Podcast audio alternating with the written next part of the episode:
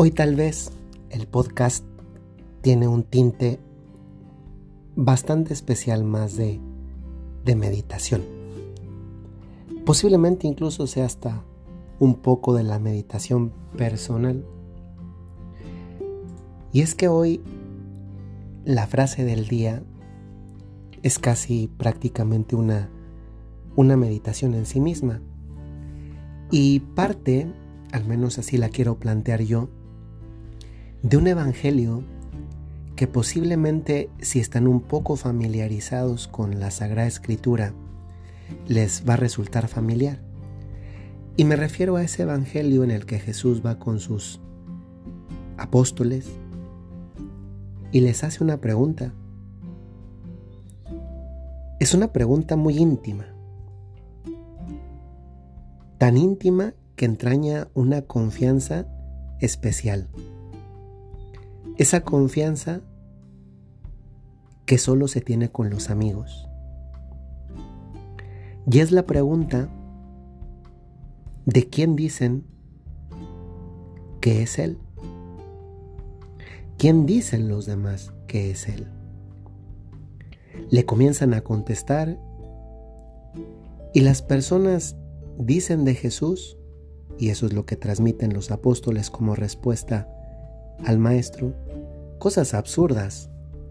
Porque unos le dicen que es Juan el Bautista. ¿Cómo va a ser Juan el Bautista si Juan el Bautista fue el que bautizó a Jesús? Eran dos personas diferentes en el momento del bautismo. ¿Cómo puede ser el mismo? Algunos incluso dicen que es uno de los profetas anteriores.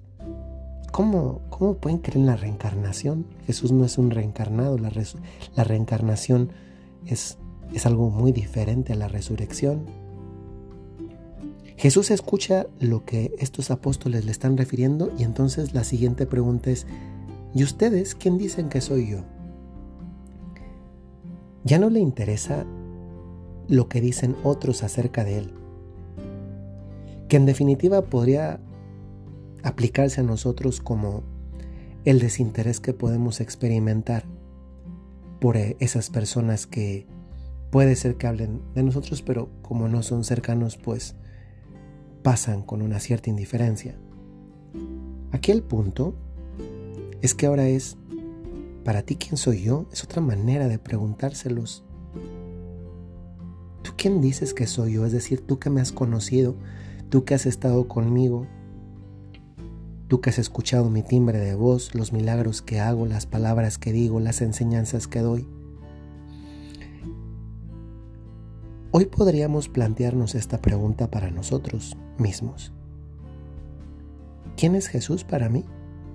Pero saben, hoy esta reflexión que es a la vez meditación, y es meditación y es reflexión porque nos hace ponernos a pensar nosotros, no tiene que ver con la pregunta que Jesús nos hace acerca de quién es Él para nosotros, que también sería enriquecedor y reflexivo preguntárnoslo.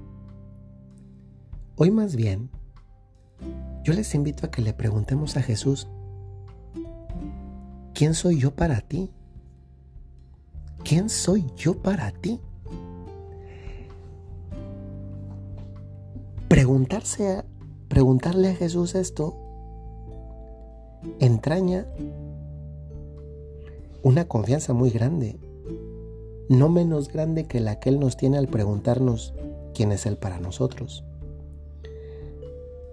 Porque esto supone que a mí me interesa conocer la opinión de Dios acerca de mí. Que si lo vemos con profundidad, realmente no es una opinión más entre las muchas opiniones que se escuchan cotidianamente en el mundo. No. Esto tiene que ver con el conocimiento de nosotros mismos, con una identificación de quién debo ser, porque es lo que soy para Dios. Y si yo valgo eso para Dios, significa que entonces yo valgo mucho. Si yo soy alguien para Dios, significa que entonces yo valgo mucho. Yo te pregunto, ¿Sabes quién eres tú para Dios? ¿Lo sabes? ¿Te lo has preguntado? Y más aún, ¿se lo has preguntado a Él? ¿Quién eres tú para Dios? Yo muchas veces me he planteado, ¿por qué Dios no, no creó y se desentendió del mundo? ¿Por qué Dios ha querido tener una relación personal con nosotros? ¿Y qué digo personal? ¿Por qué Dios ha querido tener una relación personalísima con nosotros? Dios no trata en masa. Dios trata uno a uno. Y tratar uno a uno significa que sabe quién soy, que me ama, que me conoce. Hay una canción muy bonita que dice, te conozco desde antes que naciera. Sé tu historia, conozco tus problemas.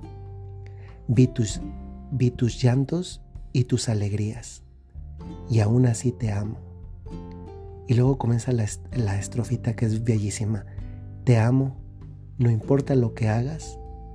Te amo, no importa a dónde vayas. Te amo. Esto no es un simple mm, discurso motivacional, esto es, esto es la verdad más profunda acerca de nosotros mismos. ¿Sabes quién eres para Dios? ¿Te lo has preguntado? ¿Se lo has preguntado? ¿Sabes quién eres para Dios? Pregúntale, Señor, ¿quién soy yo para ti? Dame la gracia de conocerlo y de vivir de acuerdo a esa respuesta. Hoy yo te quiero decir quién eres para Dios. Tú eres la huella de su amor, la pasión de su entrega, la herencia de su reino y el motivo de su regreso.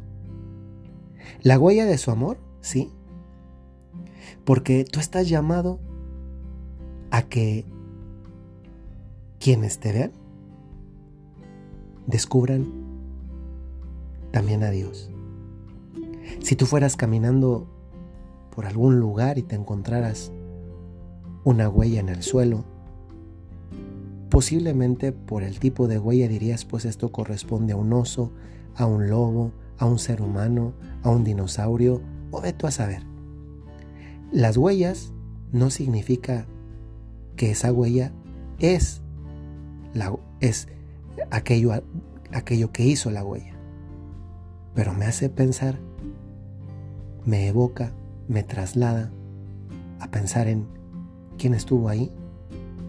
Me habla de quién es el que estuvo ahí. Qué impresionante, ¿no? Que yo pueda hacer la huella de Dios. La pasión de su entrega.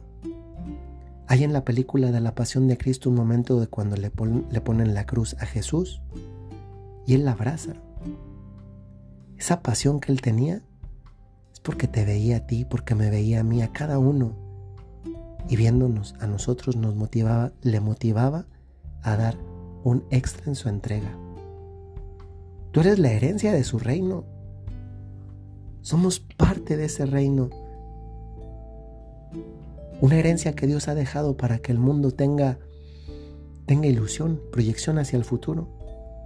Y también eres el motivo de su regreso. En el credo decimos, creo que de nuevo vendrá para juzgar a vivos y muertos y su reino no tendrá fin. Creo que de nuevo vendrá. Tú también eres, ojalá que seamos, un motivo de su regreso. Cuando hay algo valioso, regresamos. Qué importante nunca perder de vista que nosotros somos eso valioso. Saben, en definitiva, alguien que, que tiene la respuesta a quién es para Dios, tiene un montón de motivaciones para seguir adelante el camino, no obstante las vicisitudes cotidianas a las que todos, de alguna manera, nos enfrentamos.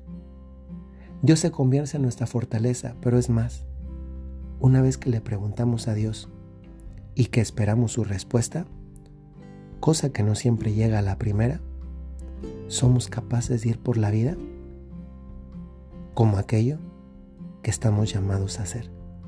Y hoy eso es lo que yo les deseo. Que puedan acercarse a Dios, preguntarle con confianza y vivir con la alegría de la respuesta más hermosa que Dios te puede dar. Que esto sea una idea que te quede en la cabeza para hablar con Dios. No solo hoy, siempre. Que tengan muy buen día, tarde o noche, según el momento en el que escuchen este audio. Hasta luego.